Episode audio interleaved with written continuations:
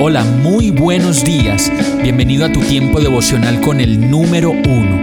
Qué alegría saludarte con la certeza de que Dios está obrando en tu vida su perfecta y buena voluntad, ya sea porque estás aprendiendo de un momento difícil o porque estás disfrutando de su amor a plenitud con paz y tranquilidad. Llegó la hora de tomar tu Biblia, pues de seguro Dios te va a hablar, te va a reconfortar y lo mejor de todo, te va a dar las respuestas que estabas buscando. ¿Qué esperas? Vamos, súbete de una vez en este pequeño pero eterno vuelo devocional con destino al cielo.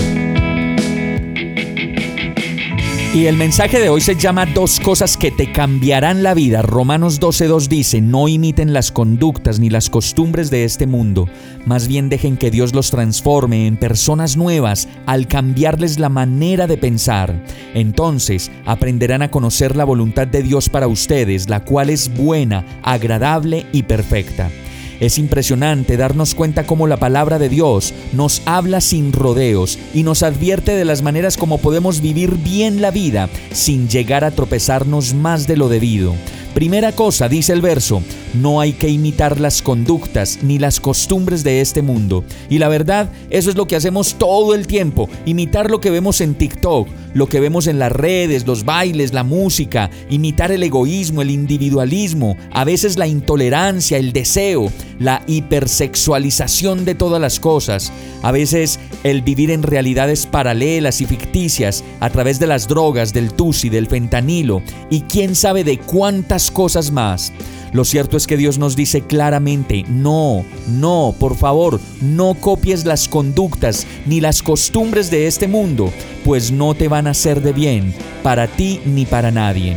Segunda cosa que nos advierte su palabra, que más bien en vez de seguir con nuestra terquedad y vacío, procuremos ser dóciles y dejarnos transformar la mente y el corazón, como lo dice el verso, transformándonos en personas nuevas, cambiando nuestra manera de pensar.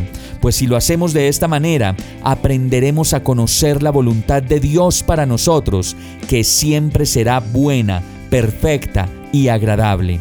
Vamos a orar. Amado Dios, yo te pido que cambies mi manera de pensar y que no me dejes seguir imitando las costumbres y las conductas de este mundo Perdona mi grosería, mi hipocresía, mi doble moral, perdona mi insensatez, transforma mi manera de pensar y llévame a conocer tu voluntad para mi vida, pues estoy seguro que es buena, perfecta y agradable. Y todo esto te lo pido en el nombre de Jesús. Amén. Hemos llegado al final de este tiempo con el número uno. No te detengas, sigue meditando durante todo tu día en Dios, descansa en Él, suelta los remos y déjate llevar por el viento suave y apacible de su Santo Espíritu. Solo compártelo con quien lo necesite y ames.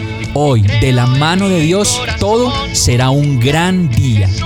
Para más información visita nuestra página www.iglesiabierta.com o llámanos al 313-334-0116.